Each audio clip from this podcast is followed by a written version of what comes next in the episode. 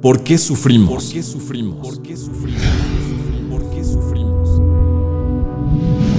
La respuesta seguramente será porque alguien te hizo daño, porque alguien te lastimó, porque llegó una persona. Llegó una persona. Y siempre es alguien exterior a ti quien tiene la culpa de tu sufrimiento.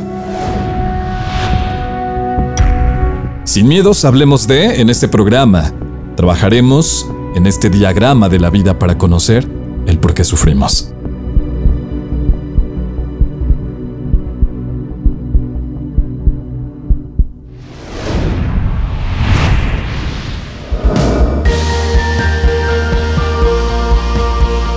Sin miedos, hablemos de... Encontrar el por qué sufrimos, la verdad, te va a dar mucho conocimiento acerca de lo que hoy tú tienes como responsabilidad ante todos los hechos que acontecen en tu vida, interior y exterior. Cada vez que tú tengas la posibilidad de conectar contigo para entender el por qué está pasando eso que te está haciendo sufrir el día de hoy, que está bloqueando tu comunicación, vas a tener cada vez más herramientas para que no nada más en esta situación difícil, compleja que estás viviendo, sino en las siguientes, comprendas el para qué está sucediendo. Cuando nosotros empezamos a entender el para qué de las cosas, entonces comenzamos a ver que hay un propósito de vida. Y ese propósito me está enseñando algo, me está dando la oportunidad de aprender. Es por ello que te va a dar paz, tranquilidad, armonía, balance, confianza, proyección. Vas a tener mucho mayor claridad de saber el por qué está pasándote esto en este momento de tu vida. Así es que, esto y más vas a aprender aquí en el diagrama de la vida. El primer episodio de una serie de programas en donde vamos a ahondar, a platicar, a dialogar, a comprender el porqué de las situaciones que nos pasan día con día. Así es que, quédate.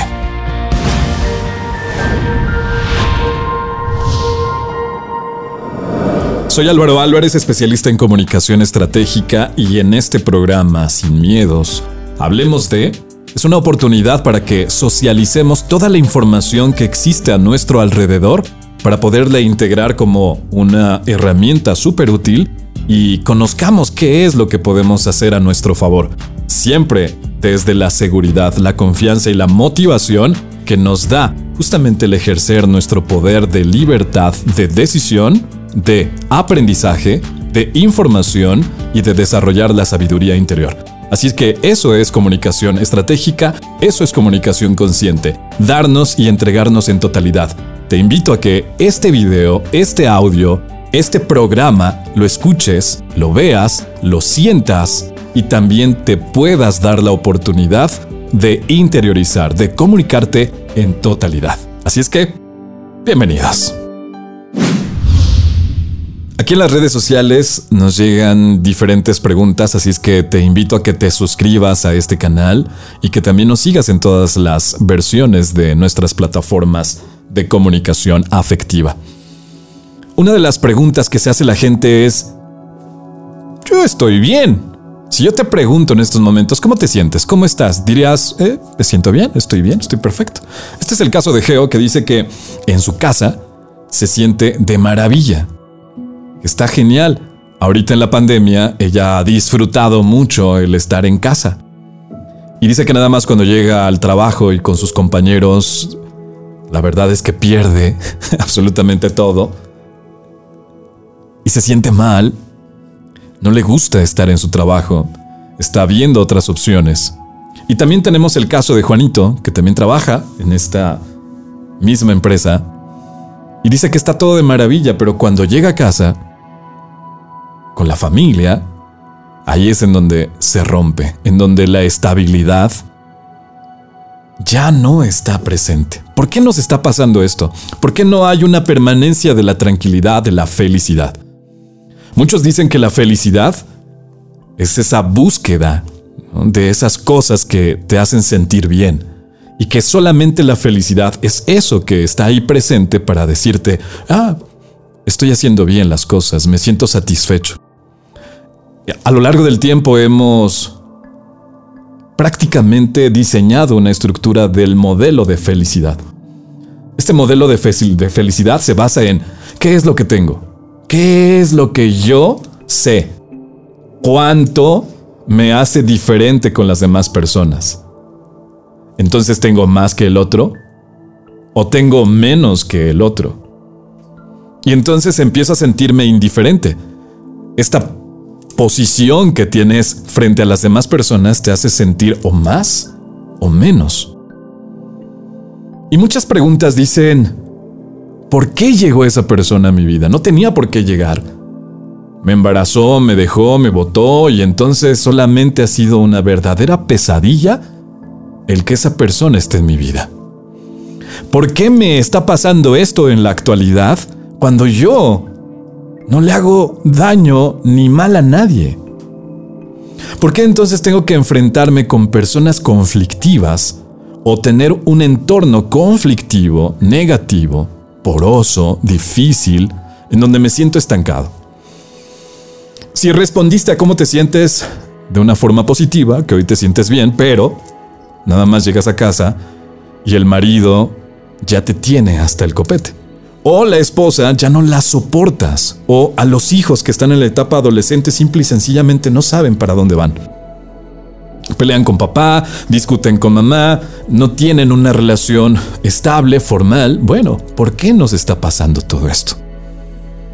Primero hay que entender que nosotros, desde una pauta consciente y en donde yo te pido lo siguiente, que a este video no lo veas con el juicio, no lo veas con o no lo escuches con esta intención de decir, ah, no, eso está mal, no, eso que dice no es cierto. Date la oportunidad de asombrarte con lo que está pasando. Y si en algunos momentos cae un clic ahí, un centavito en tu ser, aprovechalo, como si fuera un chapuzón a tu alma, para que esa información que hoy estás recibiendo simple y sencillamente sea refrescarte.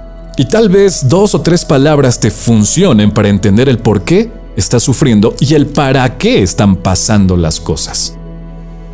Si te das esa oportunidad de ver este video en totalidad sin distracciones y te permitas este libre albedrío esta libertad de decisión de verlo con ojos del corazón, entonces empezarás a entender el por qué y el para qué de las cosas. Nosotros somos energía, somos unidad. Aquí es en donde empezamos a entender nuestro círculo más importante. Nosotros somos seres humanos. Dividimos esta palabra en dos, un ser y un humano. El ser es la energía que no ves, pero que sabes que existe y que está ahí, que es la que mueve prácticamente a todo nuestro cuerpo. Esta energía científicamente está comprobada en la molécula más pequeña, que tiene protones, neutrones y que también tiene esta capacidad de moverse porque siempre está en vibración, en oscilación, siempre está en movimiento, está generando algo. Esta energía que nosotros somos, pero que no vemos, existe dentro de nosotros y constituye esta fortaleza con el humano que es la parte física. Es decir, las personas para que puedan entender este concepto de una forma mucho más precisa, nosotros venimos y aterrizamos a este mundo con un propósito, con un objetivo. Si tú quisieras conocer el mar, el mundo interior del mar, toda su naturaleza, los animales, la vegetación, ¿qué es lo que tienes que hacer? Ponerte un traje de buzo. Este traje de buzo lo que hace es que tengas esta confianza, seguridad de introducirte a un mundo. Dentro del mar puedes interactuar con todo lo que hay.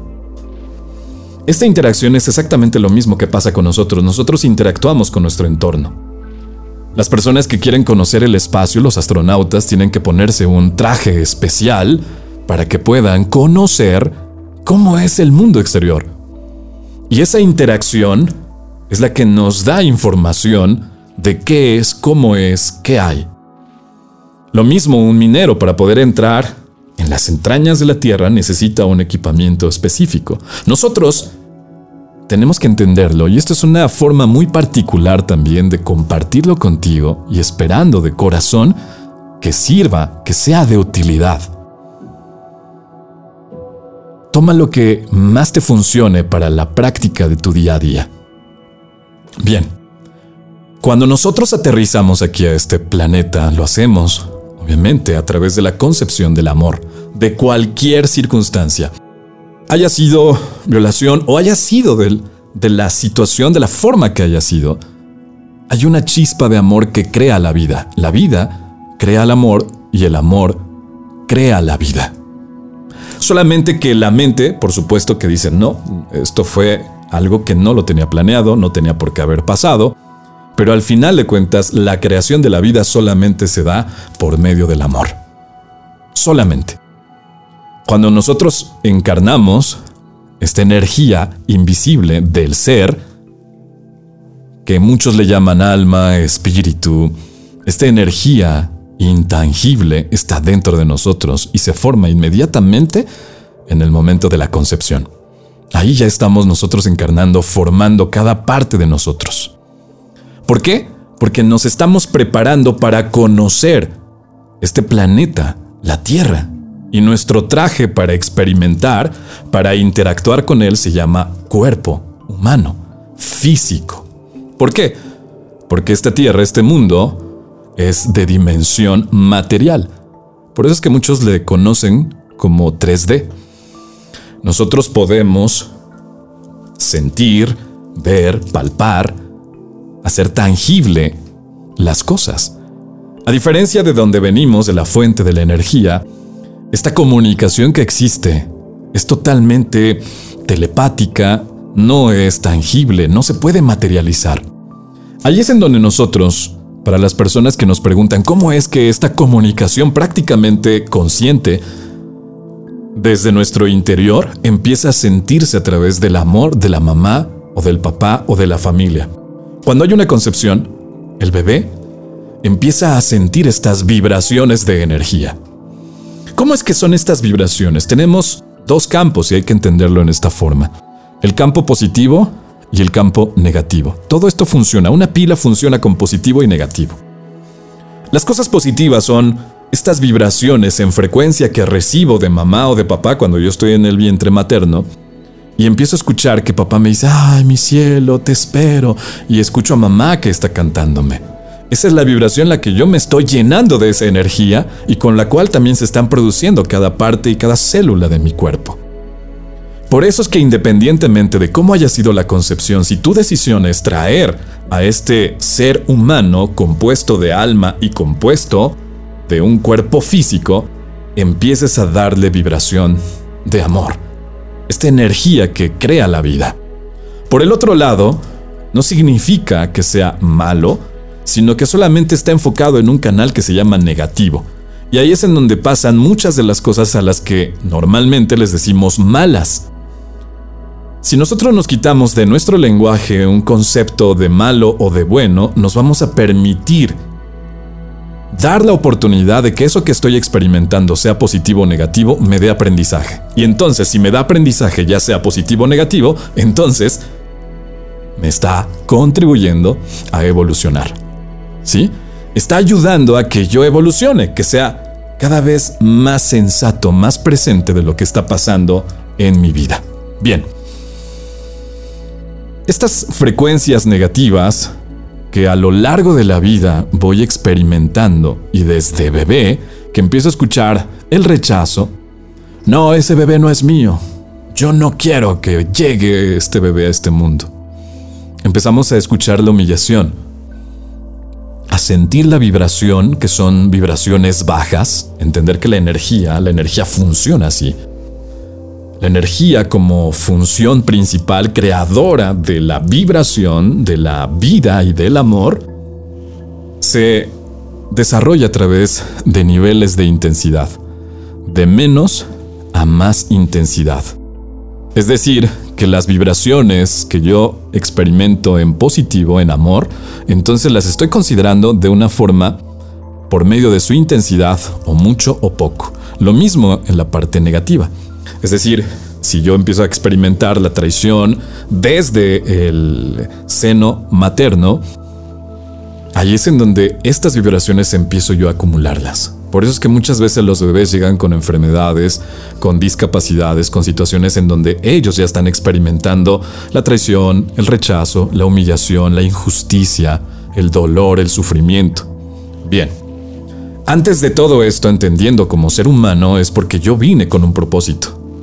De la parte en donde yo vengo, tú vienes y todos venimos. Nosotros planeamos estar aquí y planeamos nuestro camino para comprender, para aprender lo que necesitamos para evolucionar. Es decir, que en otras vidas ya nos tocó ser pobres, ya nos tocó ser ricos, ya nos tocó ser malos, ya nos tocó ser buenos en el sentido negativo y positivo. Ya nos tocó tener mucho y tener poco. Necesitar. Pero sobre todo ya comprendimos lo que es el amor y el miedo en nuestras distintas etapas de vivencia en este planeta. La comunicación es algo que se desarrolla para que nosotros podamos hacernos valer como seres humanos. La comunicación es lo que le da voz, le da vibración, le da existencia a lo que yo soy. Imagínate un mundo de seres humanos sin voz, sin vibración. No podría yo comunicarme de una forma en la que las personas pudieran escucharme. Y entonces yo valido mi existencia a través también de el poder de la voz, de expresarme. Eso es algo que se nos ha dado de naturaleza por indicaciones de quienes nos hayan creado como nos hayan creado o de la forma. Este no es un video ni religioso ni sectario ni te invita absolutamente a creer en nada o en algo o en alguien. Si tú ya tienes estas creencias de lo que sea, son bienvenidas. No rechazamos ni estamos en contra de absolutamente ninguna creencia religiosa. Y una de estas creencias es que nosotros fuimos creados a imagen y semejanza del Creador significa que nosotros poseemos amor y también existe miedo. El miedo se desarrolla a través de estos elementos, de la energía negativa y el amor en la energía positiva. El miedo cada vez que yo interactúo con él me está abriendo la oportunidad para hacer presente de lo que estoy experimentando. Lo mismo que el amor. Es decir, que el amor solamente se puede experimentar en el estado presente. Yo no puedo experimentar amor en el futuro ni puedo experimentar amor del pasado. El amor se siente porque es un hecho. ¿Qué es lo que pasa? Dices, no, sí, yo tengo amor porque extraño a tal persona. Ah, entonces eso es un sentimiento del amor. Extrañas a esa persona, pero si ese extrañamiento te está generando sufrimiento, dolor, entonces ahí está la complicación. Bien, entendiendo de dónde venimos y ahora hacia dónde vamos, que es lo que nos compete, aquí es en donde nosotros empezamos a interactuar. La forma en que interactuamos es a través de nuestro cerebro. El cerebro es como esta computadora que registra absolutamente toda la información que proviene del exterior para que mi ser completo a través de la integración de la musculatura, de las articulaciones, los huesos, yo pueda comprender lo que está pasando afuera. Entonces, esa interacción se llama conocimiento. Inteligencia, la recibe el cerebro. Esa es la función principal del cerebro. Poder registrar la información de forma visual, auditiva, sensitiva, de cualquier forma yo pueda recibir esta información. La interpretación tiene que ver con la inteligencia del corazón. Es decir, que la interacción que yo tengo con eso que hay afuera la recibe el cerebro, pero el vínculo afectivo con lo que yo interactúo le pertenece al corazón. Es decir, yo puedo conocer a las personas que están aquí conmigo. Eso es información del cerebro. Pero la relación que yo tenga con esa persona, el vínculo afectivo, me parece amistoso, lo quiero, lo amo, entonces eso es información que le compete solamente al corazón. No es del cerebro. Estos dos elementos, cerebro y corazón, que tienen también sus sistemas valiosísimos de interpretación, nos permiten reconocer mi posición ante lo que está sucediendo. Bien. Si vamos bien hasta aquí, una vez que nazco, al momento de nacer, yo tengo cuatro regalos maravillosos que les llamo cuatro potencias del ser. Estas cuatro potencias del ser, uno es amor incondicional. Ese es el primer regalo que yo recibo como bebé. Haya sido de la forma que haya sido, yo recibo amor incondicional, es decir, desde el momento en el que yo abro los ojos, siento amor por lo que sea y por quien sea. No estoy juzgando. El bebé no juzga si el doctor tiene ojos chicos, grandes y tiene nariz amplia. El bebé simple y sencillamente está contemplando. Y esa contemplación, desde la pureza de su esencia, desde su inocencia, se llama amor incondicional. Estas potencias, es importante saberlo, las vamos perdiendo con el tiempo. La primera es amor incondicional, la segunda es libre albedrío. Libertad de decidir. La libertad de decidir si yo quiero, me conviene, me gusta. ¿Por qué? Porque estoy aprendiendo en este mundo. Imagina que tienes como misión conocer el mundo marítimo. Te pones tu traje de buzo y vas y conoces el mundo marítimo. ¿Cómo lo vas a conocer? Ah, pues tú vas a decidir por dónde moverte. Un bebé cuando nace decide qué hacer. Él se mueve solo. Él abre los ojos solo. O sola. Esa es la forma en la que va conociendo, a través del libre albedrío. La tercera potencia es el asombro, la capacidad de asombro que nos genera la gratitud. Ese es el tercer regalo que nosotros recibimos. Este regalo tiene que ver con, wow, está increíble esto. Un bebé conforme va conociendo, va teniendo la libertad de, elegir, de escoger, de ver, entonces se vuelve cada vez más capaz de entender la situación. Y ahí es en donde vemos nosotros a los bebés o los niños conforme van creciendo que dicen, wow, qué hermoso, wow, una mariposa, wow, una nube, o las nubes, wow, un niño, wow, un perro, wow. Están con esta capacidad de asombro casi todo el tiempo.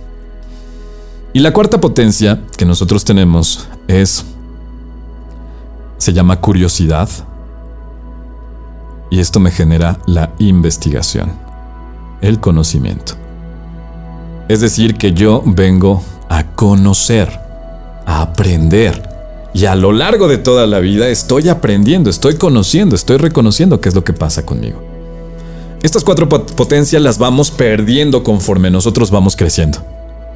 Es, más, nosotros, yo sí te digo ahorita, a quien amas incondicionalmente, pues a lo mejor dirás a, a mi hijo, ¿no? Porque no hay condiciones, sea como sea, lo amas. Pero ¿qué tal a una pareja? ¿Le amas incondicionalmente? ¿O la tienes controlado en el apego y dices, no, es mío, no, ¿a dónde vas? ¿Con quién vas? ¿Por qué? ¿No? Y entonces eso empieza a generar sufrimiento. La libertad, ¿de verdad eres libre? Esa es una pregunta que me encanta hacer porque digo, ¿de verdad somos libres? Y lo primero que vas a decir, claro, sí, soy libre, porque vivo en un país con libertad, con soberanía, con... ¿O eres preso de qué? ¿De quién? De los pensamientos y las creencias, que están todo el tiempo robándote el tesoro más valioso que es la contemplación del presente, del aquí y del ahora, de tu conciencia. Los pensamientos que se generan desde el miedo del pasado o del futuro, que tengan un propósito negativo, todos esos pensamientos y creencias no están haciendo que evolucionemos y nos están robando el presente, porque estás aquí y estás así. Seguramente no sé ya cuántas veces te perdiste de el ritmo de la información de este video, de este audio, de este programa. No sé cuántas veces ya tu mente se fue y estuviste así. Y se fue al pasado, se fue al futuro, se fue con un pensamiento crítico, o con ese sufrimiento, ese dolor, esa angustia, ese estrés, esa ansiedad que tienes. Regresó y estás. No, ya, ya, que diga, ¿por qué? ¿Por qué? Ya, ya, quiero que se. A ver, 20 minutos y no ha dicho nada, ¿no? Ahí es en donde está justamente esto que nos está atrofiando y que en realidad ya no eres libre. Porque estás dependiendo de tu mente.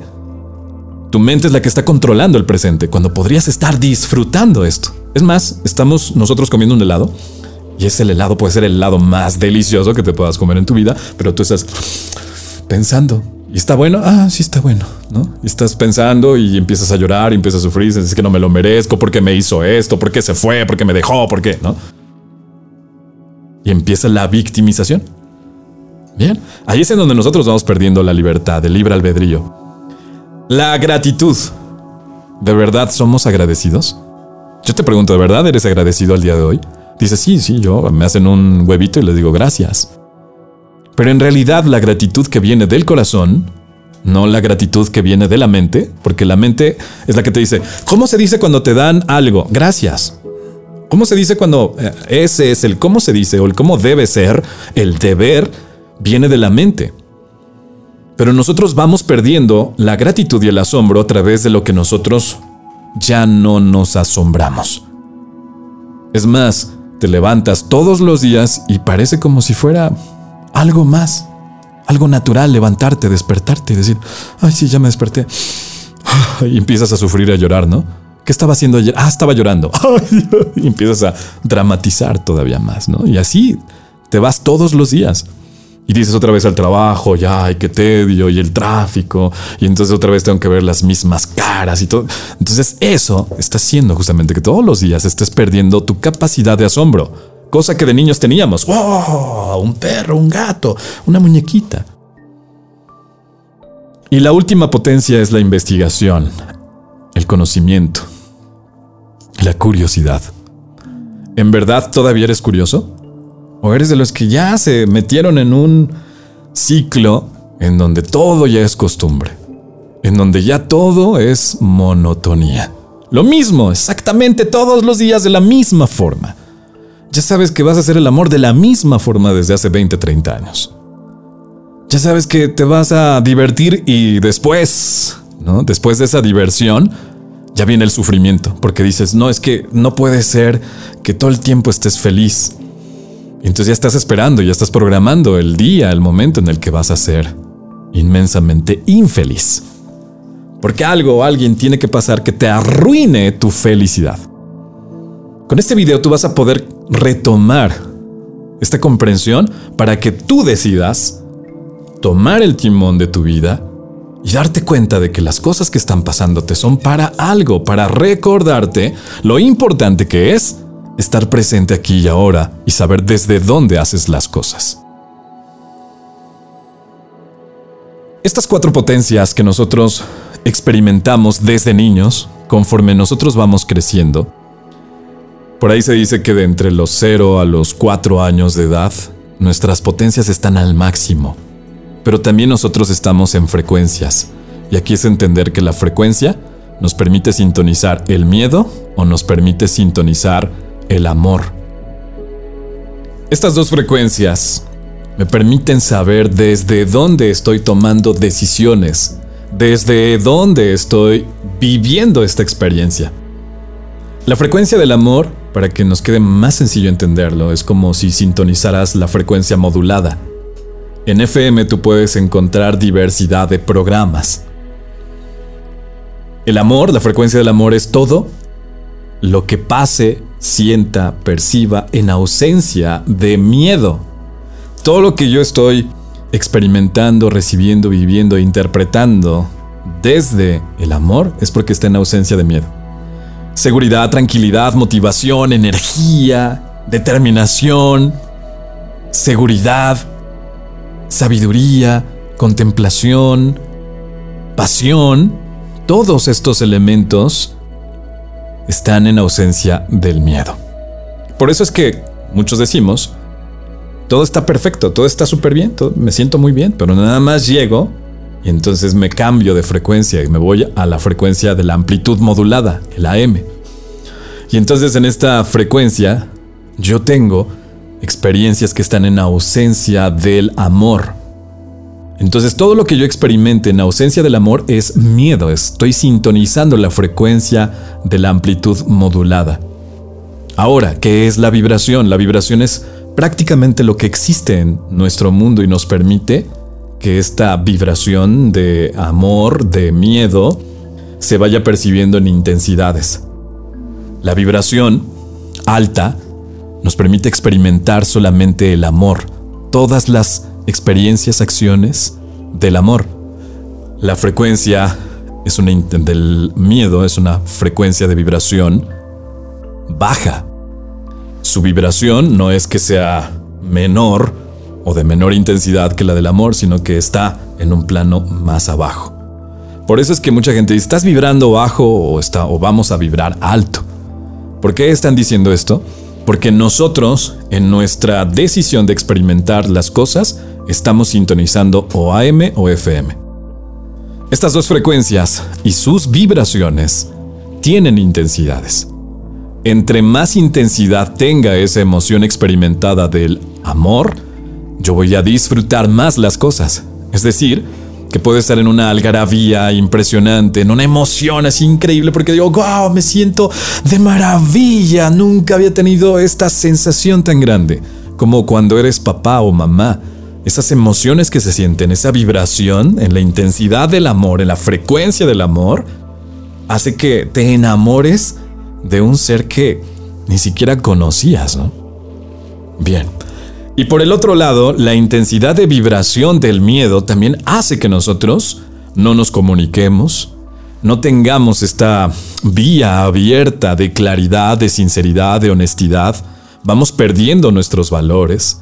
Entre más intensidad del miedo, menor capacidad de estar presente en nuestras situaciones, en nuestras experiencias. Entre más vibración del miedo haya en mi vida, pues entonces más experiencias de la misma frecuencia voy a tener. Estas potencias le pertenecen al ser, las potencias del amor. A su vez, el miedo, si yo quiero aprender esto, esto chéquense, también me da cuatro potencias. Estas cuatro potencias del miedo le pertenecen al humano. Las potencias del amor le pertenecen al ser. Estas cuatro potencias humanas, si yo las empiezo a percibir, son para algo. La primera potencia es la potencia de sobrevivir. Es decir, mi sistema mental, que esto es importantísimo también entenderlo, en la parte positiva, en la frecuencia positiva, que es la del amor, está el corazón, la sabiduría del corazón. Hoy hay estudios que demuestran que el sistema corazón tiene un sistema muy parecido, un sistema neuronal muy parecido al cerebro. Solamente que todavía no se ha llegado a comprender la información de la sabiduría del corazón. Y en la información que tiene el miedo está la mente. Es decir, yo tengo cuatro potencias que le pertenecen al corazón y cuatro potencias que le pertenecen a la mente. Estas cuatro potencias de la mente o humanas, la primera es sobrevivir. La segunda es supervivir. Es decir, mi sistema mental tiene absolutamente todo lo necesario para que yo pueda sobrevivir. Si estoy en una situación climática o en una situación de peligro o de riesgo, mi cerebro instintivo inmediatamente actúa para que yo me salga de ese momento, me defienda o que tenga que hacer algo para salvaguardar mi vida. Y asimismo, mi mente también me está diciendo, tienes que vivir mejor. Tienes que tener mejores condiciones de vida. Entonces, este instinto de supervivencia hace que yo tenga la necesidad de mejorar. La tercera potencia es el factor instintivo. Es decir, que ya de forma natural yo tengo que reaccionar ante las situaciones. No hay nada No hay una antología que yo tenga que aprender en alguna escuela para que si estoy en peligro yo tenga que revisar esa antología y saber qué es lo que tengo que hacer. El factor instintivo es actúas porque tienes que actuar en ese instante. Y la cuarta potencia es la prevalencia. La prevalencia es tengo que asegurar mi linaje tengo que hacer, que asegurar que mi linaje, que mi genética va a prevalecer a través de la descendencia. Entonces, la potencia del ser humano, del humano en la mente, es justamente hacer todo lo necesario para que yo tenga descendencia, hijos. Por eso es que el instinto materno, el instinto paterno, es una potencia que está dentro de nosotros. Es algo que no se nos enseña, simple y sencillamente llega en algún momento dado de nuestras vidas. Comprendiendo las cuatro potencias del ser y del humano, estas son las herramientas con las que yo cuento para subsistir y cumplir con mi propósito. Todos, absolutamente todos los seres humanos tenemos un propósito. No hay absolutamente nadie en este mundo que diga, no, yo no sé a qué vine, no. Ah, tal vez no lo sabrás, pero sí tienes un propósito. Todos tenemos un propósito. Estos propósitos no los reconocemos y no los recordamos, principalmente no los recordamos, porque ya perdimos prácticamente nuestras potencias. Ya no tenemos ganas de mejorar, ya no tenemos esta necesidad de dejar un legado de lo que haces, de lo que sientes. Y las cuatro potencias del amor, pues ya no hay, ya no están ya no las ves, ya no las percibes. ¿Estamos de acuerdo? ¿Por qué? Aquí es en donde viene lo más interesante. Entre los 0 y los 4 años de edad, yo empiezo a experimentar a lo largo de mi vida, que voy a poner cuatro rayitas, empiezo a experimentar creencias, empiezo a vivir de las creencias y empiezan a fortalecerse en mi cerebro en mis cuatro potencias las creencias que son limitantes, las creencias condicionantes y las creencias estancadoras. Es decir, mi sistema, mis potencias de la mente, están cada vez más afectadas por estos elementos, estos efectos que yo tengo. Creencias limitantes, condicionantes y estancadoras. Las limitantes son las que yo mismo me pongo. Yo tal vez un día intenté jugar fútbol, le pegué y me caí. Y me dolió. Y entonces eso me está limitando a decir, no, yo no puedo. Las creencias condicionantes dependen de un tercero. Te dicen efectivamente tú no puedes porque los gorditos, porque los chaparros, porque los feos, porque los guapos, porque ya hay un modelo en donde si tú no entras en ese modelo, entonces ya tienes creencias condicionantes que te están haciendo perder la experiencia del sentir. Algo muy importante es que este ser humano, su principal función es sentir. Si yo no estoy sintiendo, entonces no estoy cumpliendo con esta función de aterrizar aquí. Si yo no estoy interactuando con el mundo, y no estoy ligándome afectivamente con eso con lo que yo experimento, entonces estoy fallando en mi función como ser humano. Algo está pasando ahí. Entonces vamos a investigar qué es lo que está pasando ahí. Principalmente, estas creencias empiezan por la creencia genética, es decir, en la parte genética, desde que tú ya naciste, al hecho, el hecho de ser hijo de, los Ramírez, de los Franco, de los eh, Pellicier, de los Rubalcaba, de... Ya por el simple hecho de pertenecer a esta familia genéticamente tú ya tienes ciertas condicionantes, ciertas limitantes y ciertas creencias estancadoras. Las creencias estancadoras son estas que están ahí improntadas en nuestro cerebro y que no nos permiten ver más allá de lo que pasa en realidad. En la parte genética, puedes experimentar las cinco heridas de la mente que se construyen principalmente la mente. Vamos a dividir estas potencias del amor, que son el amor incondicional, libre albedrío, asombro y gratitud, y nuestra curiosidad de investigación. Y también vamos a dividir las cuatro potencias del humano, sobrevivir, supervivir, el factor instinto y la prevalencia. Cada vez que yo experimento la vida, tengo situaciones que me van acomplejando. La primera es humillación. Es decir, que en esta etapa genética empiezo a experimentar la humillación. Va a decir, no, ve nada más ese chamaco tan feo, tan horroroso, esa niña que ni siquiera se parece a mí. ¿Quiénes principalmente comete la humillación? Papá y mamá. La familia, los seres cercanos son los primeros que afectan o que van generando y creando estas creencias en nuestra mente. Y se van, se van improntando. Las improntas son, imagínate que siembras, tienes un jardín, siembras en ese jardín, pones una semilla y esa semilla empieza a crecer, a crecer, a crecer, a crecer, a crecer. Y entonces esa impronta es lo que tú ya experimentaste. Después viene la injusticia. Empiezas a experimentar la injusticia. Empiezas a ver que papá y mamá injustamente te están señalando como el culpable de algo. Tú de bebé, obviamente entre los 0 y los 4 años, pues tú no entiendes, todavía no está desarrollado nuestro cerebro para comprender lo que se está diciendo y lo que está pasando. Pero aquí es algo importante, la vibración hace que estés o en la frecuencia del amor o en la frecuencia del miedo. Y esto lo perciben perfectamente los niños.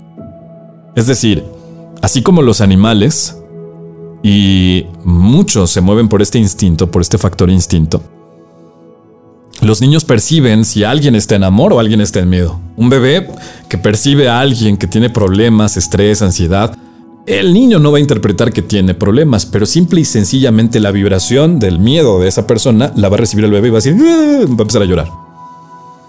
En cambio, si percibe la energía del amor, la vibración del amor de una mujer, de un hombre que lo, lo tiene, entonces el bebé se va a ir con él.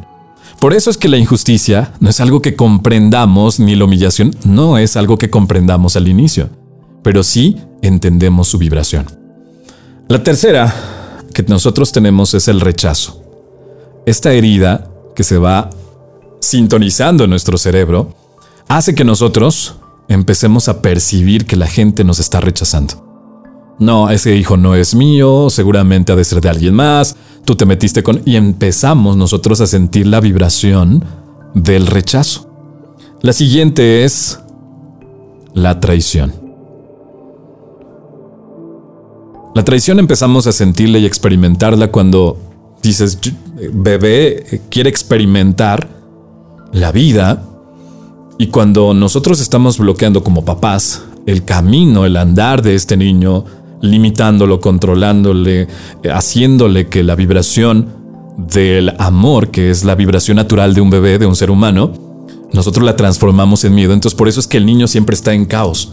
Por eso es que el bebé está, o el niño está llorando de más, o está pidiendo, o porque tiene factores que le hacen expresar de su forma que eso que está viviendo, vibrando, sintiendo, le está ocasionando malestar. Por eso es importante aprender qué es lo que está pasando con bebé. Si tienes bebé en casa, si hay un niño en casa y tiene 0 4 años o hasta los 9 10 años y es un niño que siempre lo has catalogado como un niño problema, como un niño conflictivo porque es hiperactivo, porque tiene que ver justamente con esta vibración que él está recibiendo.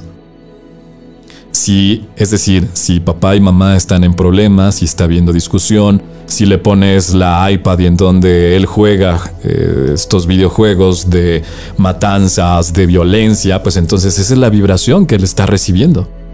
Si le pones las noticias, te duermes con las noticias y las noticias son totalmente negativas, te despiertas con noticias negativas, entonces esa es la vibración que él está recibiendo. Por eso es que él empieza, o el bebé, nosotros empezamos a experimentar desde la parte genética ya la traición, porque nosotros venimos a disfrutar, pero como hay muchas, muchos factores en la familia que no lo permiten, entonces yo empiezo a experimentar la traición. Después viene el abandono. La otra herida es el abandono. Cuando lo que esperas es recibir la frecuencia del amor, la vibración alta del amor, y solamente estás perdido en el miedo, aquí empezamos nosotros a experimentar la soledad. Y entonces la soledad está asociada a la frecuencia del miedo. Bien. Después, cuando ya nace el bebé, cuando ya empieza a explorar, empieza a desarrollar sus potencias, está a todo dar, conociendo, con libertad, asombrándose, amando por igual, el bebé, el niño, no habla, no ama ni más ni menos a papá que mamá.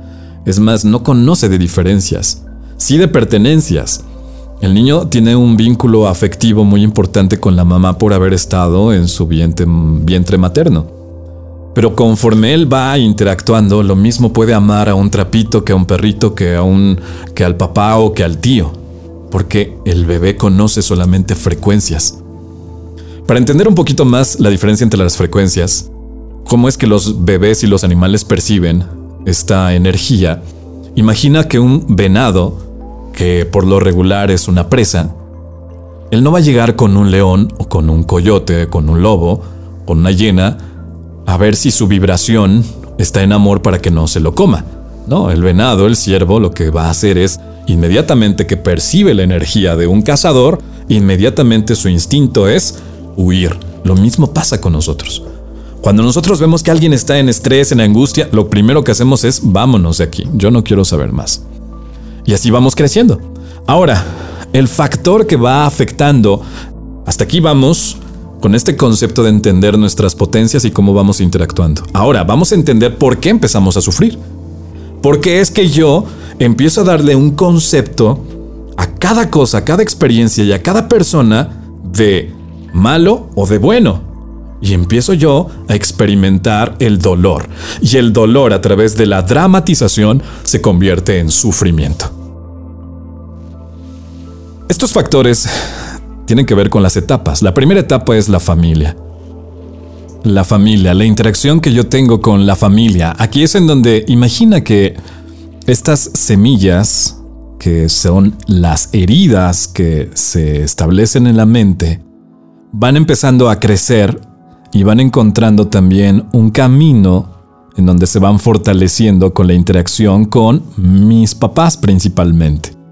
Y entonces, ya con la familia, que es mi siguiente interacción después de la etapa genética, entonces ahí empiezo a escuchar a papá y a mamá que están humillando, que están rechazando, que están traicionando, por decir, ahí se conoce mucho como las heridas del alma. Yo creo que estas heridas del alma son más de la mente, se van estructurando en la mente y ahí es en donde nosotros empezamos a crear este jardín de rosas con espinas en donde cualquier movimiento hace que tú te puedas picar. Bien, nosotros experimentamos con mamá o con papá ya sea injusticia, rechazo, traición a través de sus palabras.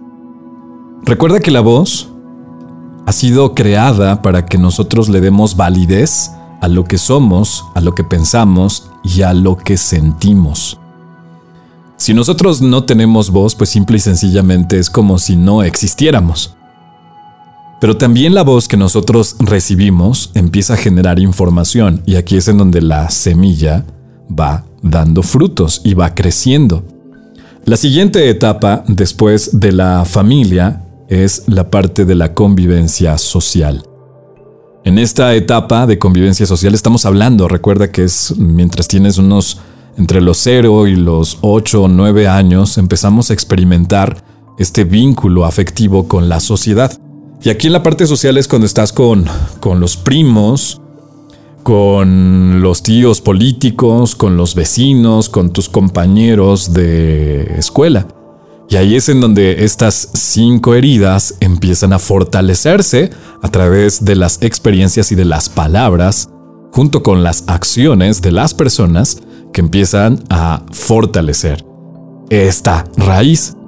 Entonces es decir que también el primo te empieza a humillar, en la escuela te empiezan a rechazar, los maestros son injustos, ¿no? Alguna situación que no te pareció lo más justo y empiezas a experimentar también la traición de los primos.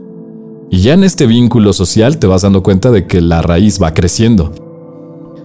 Posteriormente a la parte social sigue la parte de la educación. Es otra etapa súper importante en donde estas improntas, estas creencias, se van haciendo cada vez más grandes. Entonces tú te das cuenta en la educación que te enseñan historia, te enseñan español, te enseñan diferentes materias en donde te das cuenta de que los mexicanos o los latinos fueron humillados injustamente porque los rechazaron y entonces también sufrieron abandono. Y entonces ahí es en donde empiezas a tener algo importante que se llama comprobación.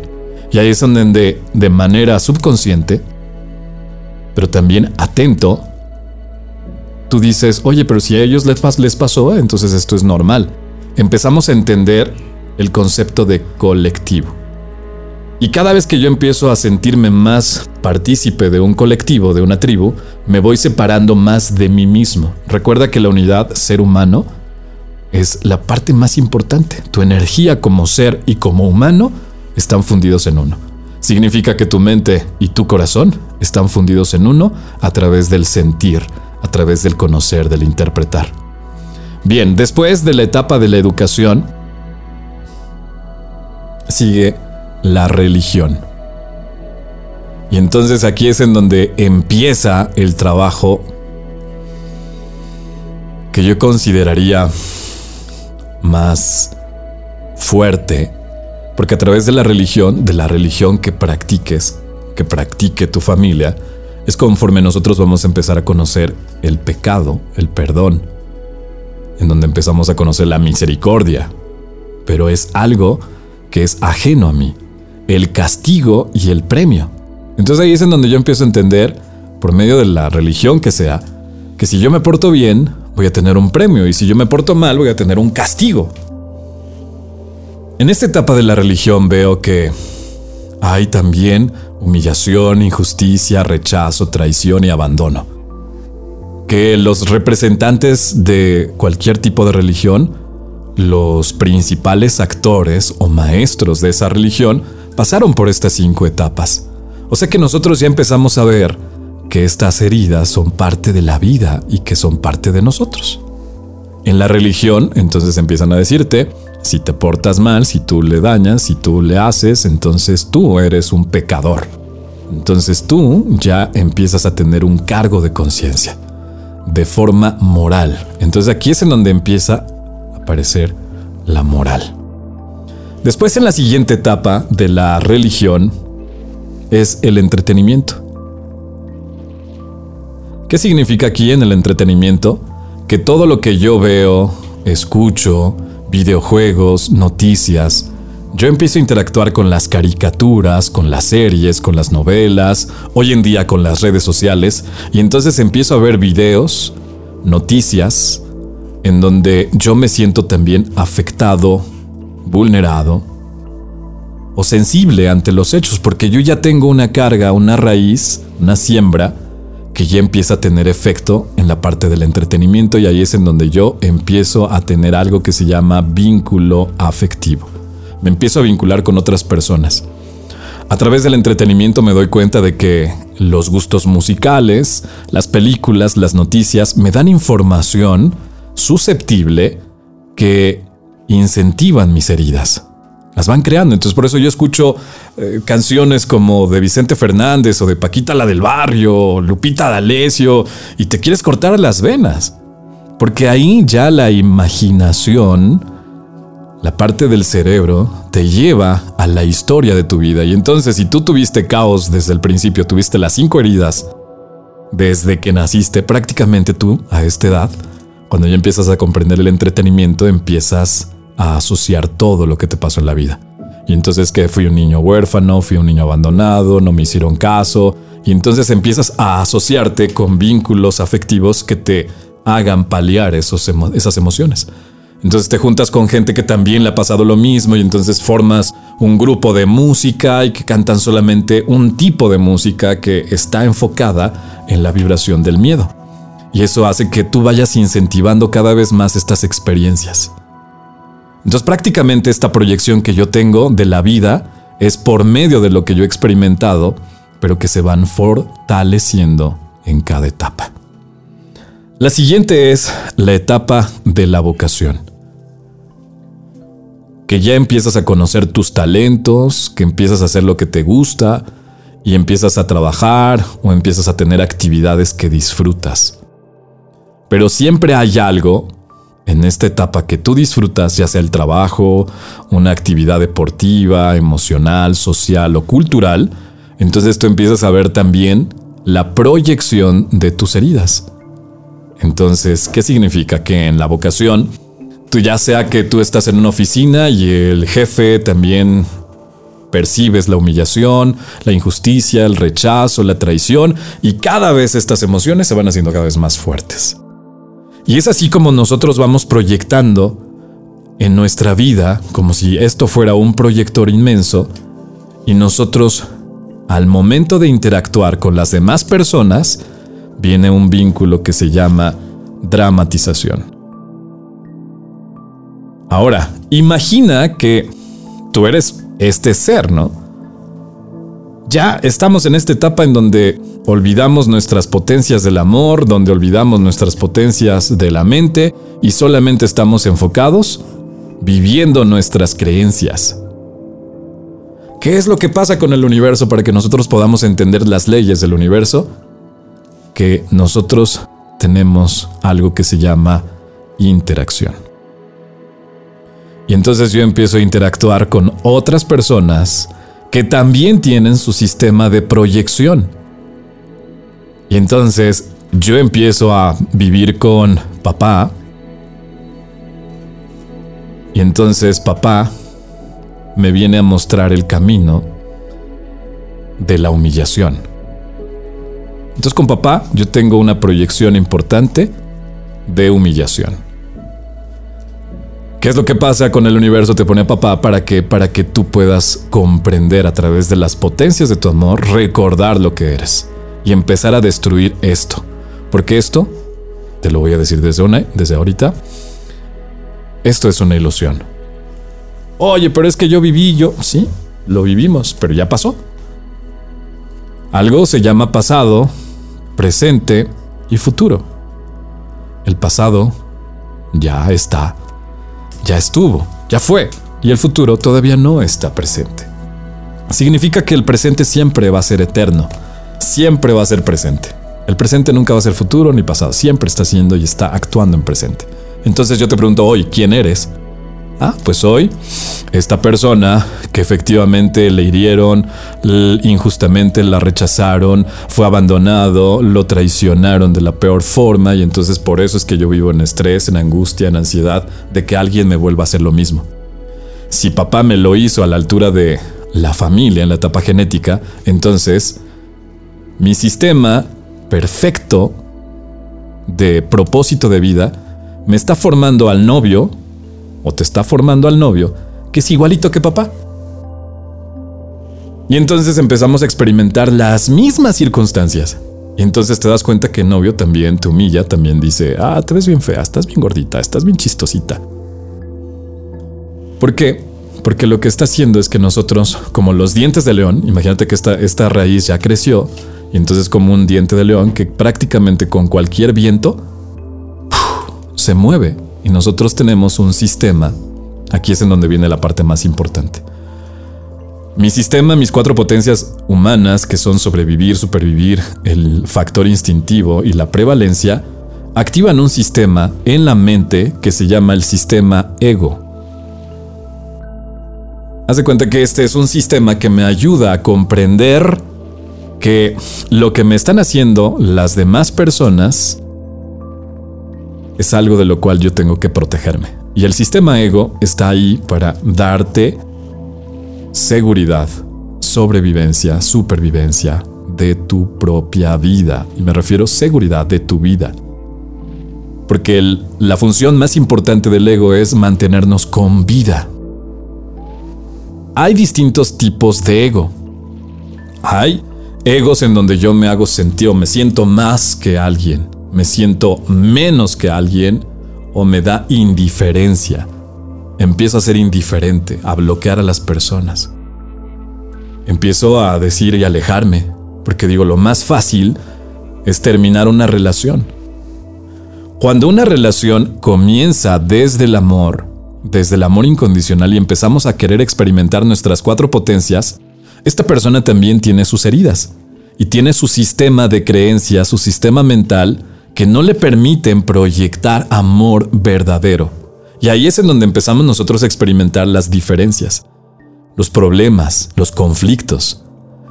Es porque esta persona está proyectándome y está enseñándome que dentro de mi sistema de creencias hay algo que se llama o humillación o injusticia o rechazo o traición que yo tengo que transformar.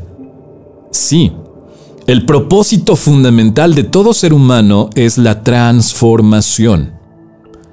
Para que nos quede claro, esta frase es la que si nosotros la guiamos, nos guiamos en ella, nos puede ayudar a entender todo lo que nos pasa.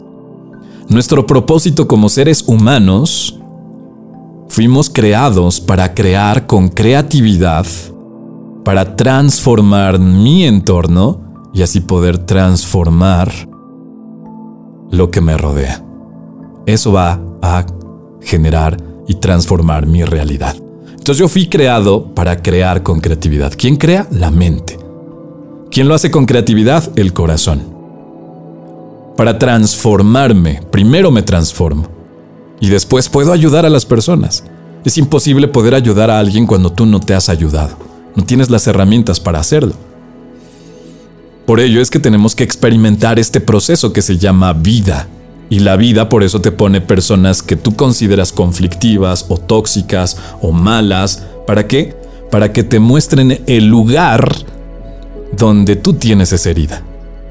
Donde tienes un sistema de creencias bien fortalecido desde bebé para que entonces empecemos nosotros a darnos cuenta de que ahí es en donde podemos y debemos sanar.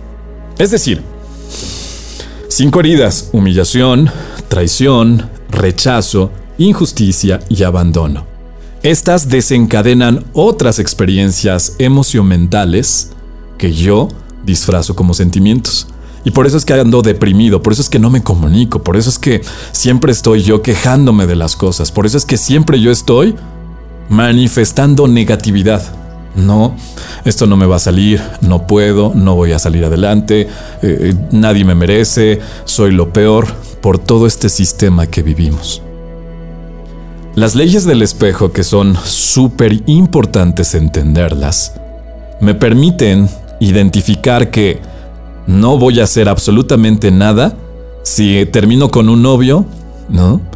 Y va a llegar otra persona que se llame de forma diferente, pero que también me va a venir a mostrar la zona que yo tengo que trabajar. ¿Y cómo lo puedo trabajar? ¿Cómo es que yo puedo destruir esta ilusión, cancelar, bloquear?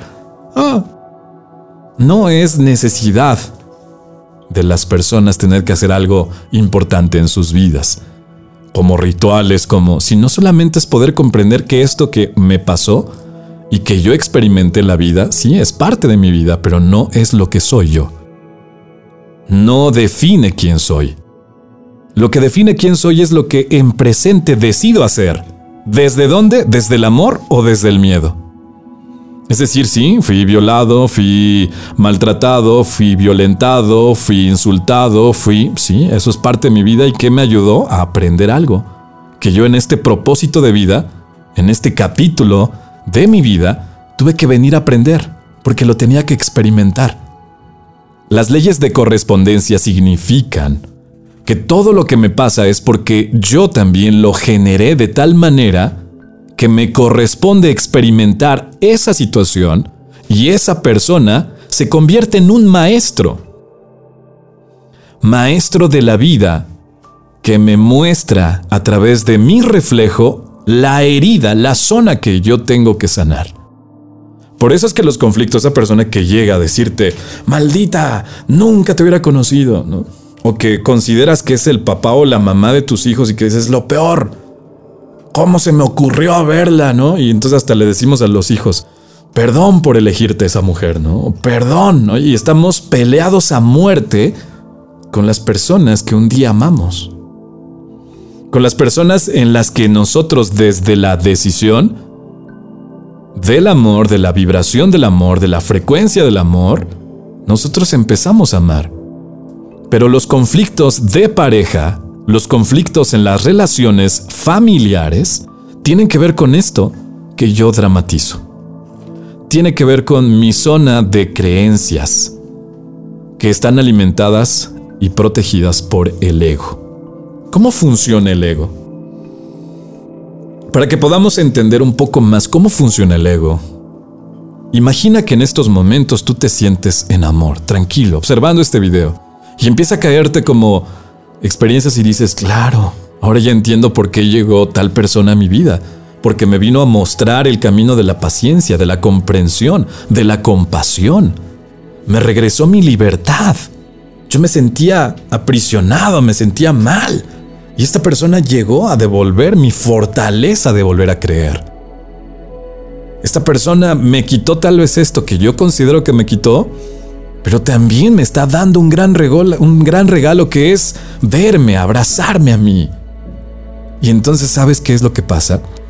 Que en el pacto universal, antes de que nosotros nazcamos, planeamos las personas que van a venir a nuestra vida. Es decir, yo elijo a mi papá, a mi mamá, a mis hermanos, a mis cuñados, a mi esposa, a la mamá de mis hijos, a los papás de mis hijos, ¿sí? Así es. Esa es la respuesta, sí. Tú lo planeaste. Y que fueran así las circunstancias, sí, esos eran los problemas para que para que tú los pudieras afrontar y los pudieras resolver. Es imagínate, imagínate que nosotros estamos viviendo una situación en donde a los niños le dices, vete a la escuela, estudia, estudia, esfuérzate, haz las tareas, haz el trabajo, y de pronto, cuando es el examen final, le dices, no, no, no vayas, no, no vayas. Pero mamá, tengo que... No, no vayas. ¿Por qué? Porque qué tal si lo repruebas, qué tal si te pone falta, qué tal si te... Lo mismo pasa con las relaciones que se fortalecen desde el amor.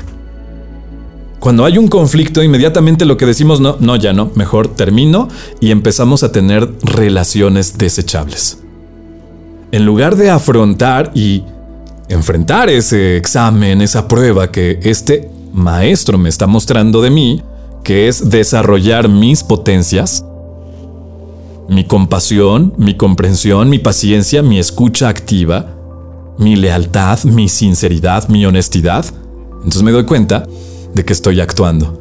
El vocabulario, el lenguaje y la comunicación de cada una de las personas que tiene más manifiesto una herida que otra son muy diferentes.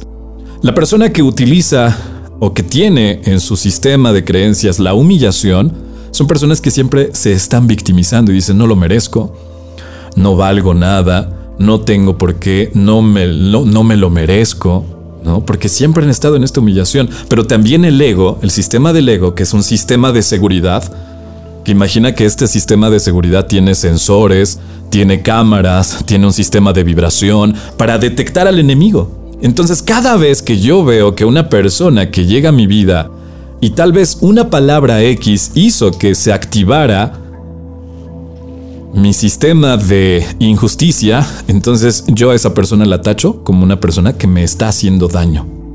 Y entonces digo, esa persona me está generando problemas porque es injusto lo que me está haciendo.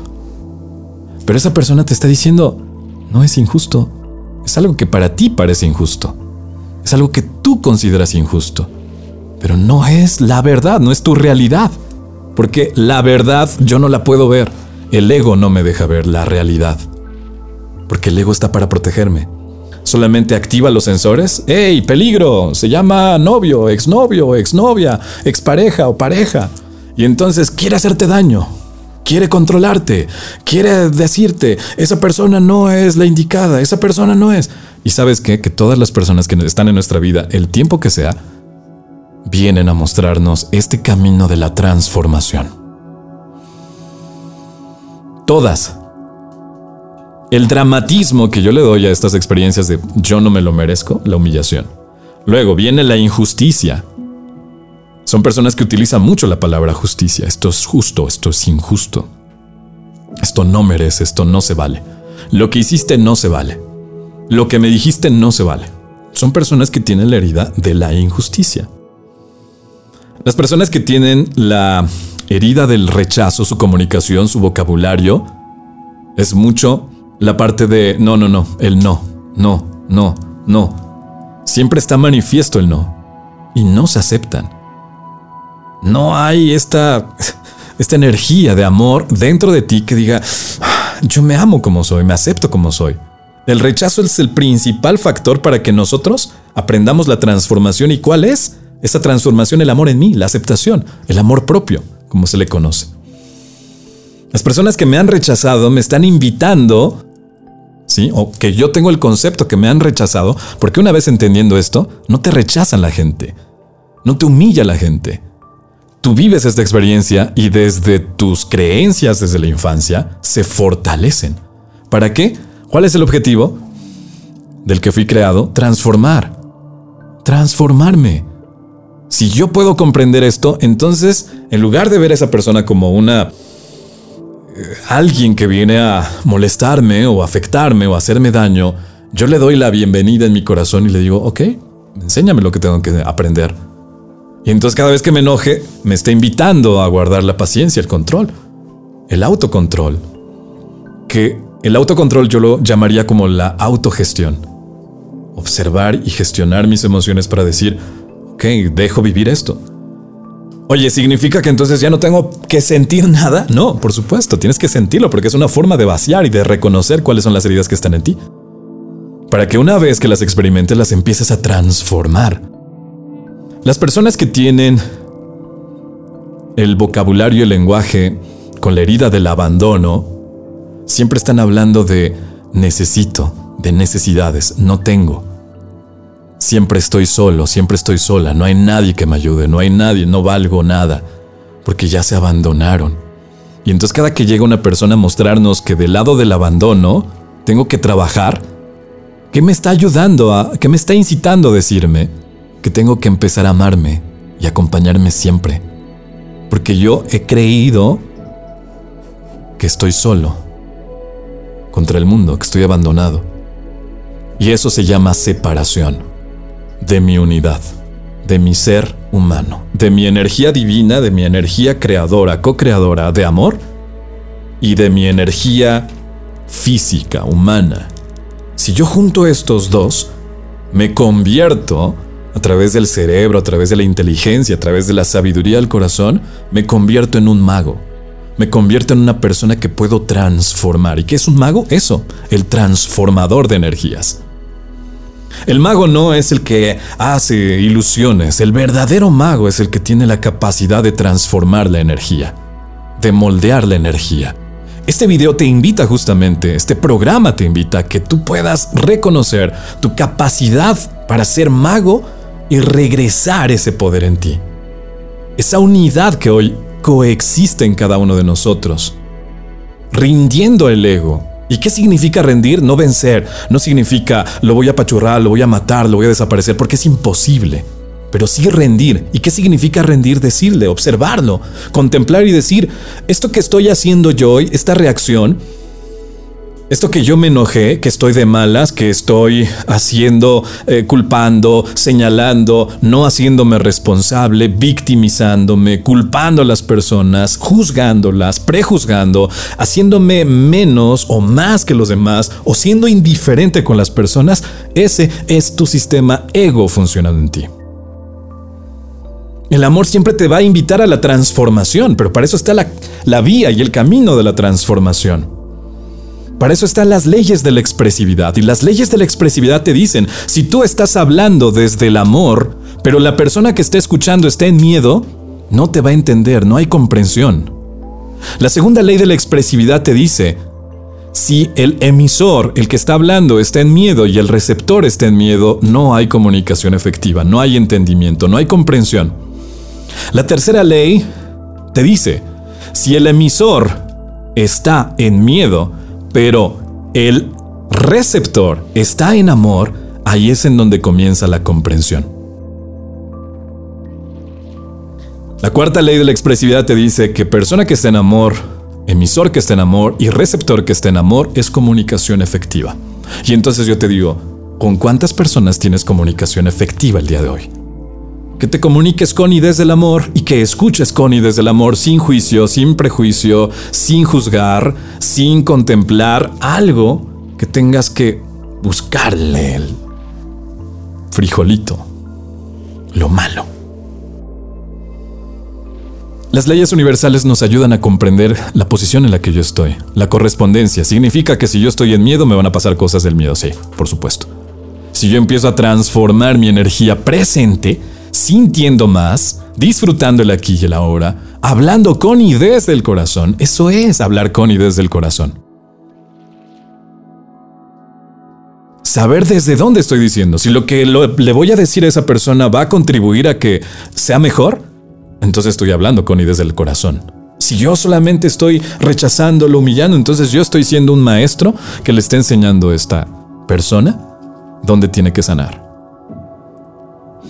Y para sanar, lo único que tengo que entender es que tengo que rescatar las fortalezas de mi niño interior, las potencias de mi niño, de mi niña. Para eso están las dos frecuencias de la energía divina que es la energía masculina y la energía femenina. La energía femenina y masculina están en todos los seres humanos, está en mí, que soy hombre, hoy encarnado en un cuerpo de hombre, pero también está en ti, que estás hoy encarnada en un cuerpo de mujer. Tengo y habita dentro de mí esta energía femenina y esta energía masculina para poder integrarla. Por eso es que el empoderamiento de la mujer o del hombre solamente me está haciendo separarme más de mi unidad. ¿Qué es lo que hay que hacer? Contribución, comprensión, compasión, entender que dentro de mí la energía masculina es la energía creadora, la energía estratégica, la energía física de la acción. Y la energía mm, femenina es la energía más sutil, la del amor, la de la comprensión, la protección, la seguridad. Es por eso que muchos de los hombres, con estas creencias, Decimos, no, es que yo no puedo cantar, yo no soy cariñoso, yo no soy bondadoso, yo no soy tierno, yo no sé escuchar, yo no tengo esta posibilidad de ser diferente. ¿Por qué? Porque durante toda mi vida fui criado con este esquema de creencias. Y en donde no hay espacio para sentir, por eso es que no bailo, por eso es que no abrazo, por eso es que no soy cariñoso. Pero entonces, ¿qué es lo que necesita esa persona? Amor. Lo único que las personas podemos hacer comprendiendo esto es dar amor. Lo único, porque ese es nuestro principal propósito como seres humanos. La contribución, el dar, el servicio, el apoyar a otros. ¿Cómo? Amando, nada más. No juzgando. Ah, mira, ya te enseñé el video del diagrama de la vida y no puedes entender, sigues lo mismo. ¿no? Ya lo viste 20 veces este video y no lo puedes entender. No, Solamente hay que amar. Eso está desarrollando nuestra musculatura que se llama musculatura emocional o espiritual. Esta musculatura espiritual o llamada emoción mental me ayuda a integrar el corazón y la mente para poder decir, necesito más compasión en mi vida, necesito más paciencia, necesito aterrizar. Si esa persona me está generando conflicto, la ley del espejo te dice, la persona a la que tú rechazas es porque tú estás rechazando algo en ti.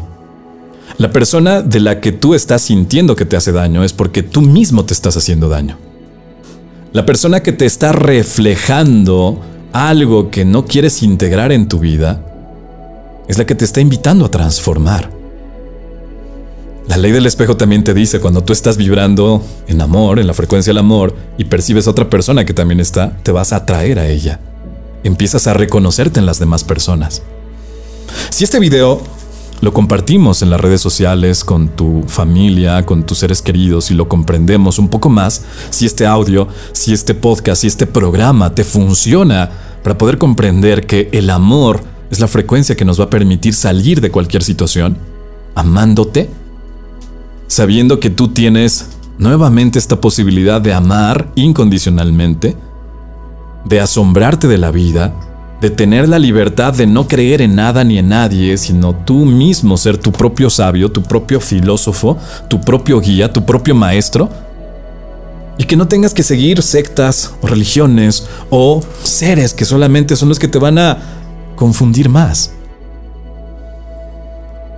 La unidad y la separación, lo que nos separa de nuestra unidad, es el miedo el miedo a vivir mi experiencia como ser humano, mi miedo a interactuarme con los demás, mi miedo a amar. Eso es lo que hoy nos está separando y por eso sufrimos.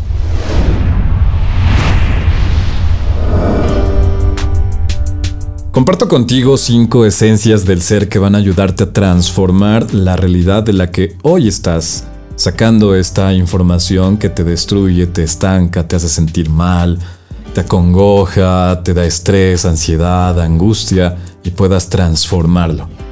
La primera esencia del ser, del ser humano, es el ser presente. Trata de estar siempre presente en la actividad que estés haciendo en totalidad. Contemplación. Permítete asombrarte de lo que está pasando. Contempla absolutamente todo y siempre vive el aquí y el ahora en totalidad. La siguiente, ser sintiente. Cada vez que tú experimentas, interactúas con algo o con alguien, hay un vínculo afectivo. No lo rompas, no lo destruyas. Permítete sentir, así sea un disgusto, así sea una enfermedad, siente y decide disfrutar eso que te está afectando hoy. Decide disfrutar tu enfermedad, decide disfrutar el conflicto, decide disfrutar la carencia y el miedo para poderlo transformar, darle la vuelta lo más pronto posible. El siguiente es el ser compasivo. Este ser compasivo nos invita a poder comprender la necesidad de la otra persona, sintiéndome tocado por su propia existencia, por mi propia existencia. Cada vez que soy compasivo, comprendo la autocompasión. Empiezo a escuchar y saber cuáles son mis necesidades, y desde ahí abrazarlas, sentirme especial por el hecho de existir. La cuarta es el ser expresivo. De nada sirve que yo tenga buenos pensamientos, buenas emociones o buenos sentimientos, buenas ideas, si no las expreso. Recuerda que lo que nos da validez como seres humanos es nuestra voz, la vibración y la frecuencia del amor expande, que esa es la quinta esencia, ser expansivo. Cuando decido hablar con y desde el corazón, cuando decido escuchar con y desde el corazón, sin juicio, sin alteraciones, sin conflictos, sin juzgar a la persona o señalarla o buscarle la complejidad, entonces empiezo yo a utilizar la escucha del corazón. Ser expansivo es algo que me permite dar para contribuir. Si te gustó este video, te invito a que lo compartas, a que te suscribas en mi canal. Este programa, déjame de una vez te digo, es el primer episodio de una temporada en donde vamos a desglosar cada tema para que si algo aún no es comprendido, lo puedas socializar con esta información. Así es que los invito a que estén presentes en contemplación con un ser más comprensivo, compasivo y expansivo en el siguiente capítulo. Síganme en las redes sociales, Álvaro Álvarez Voz, así me encuentran. Soy especialista en comunicación estratégica y mi propósito de vida es ayudarte a que tú tengas herramientas de comunicación afectiva que te permitan mejorar tu comunicación, tus relaciones personales, interpersonales, intrapersonales y por supuesto a conseguir todos tus propósitos de vida. Si quieres entrenarte conmigo, si quieres participar en los talleres, búscame en la página www.alvaroalvarez.mx en donde tendrás mucho más información. Hasta la próxima, cuídate mucho, sin miedos, hablemos de por qué sufrimos.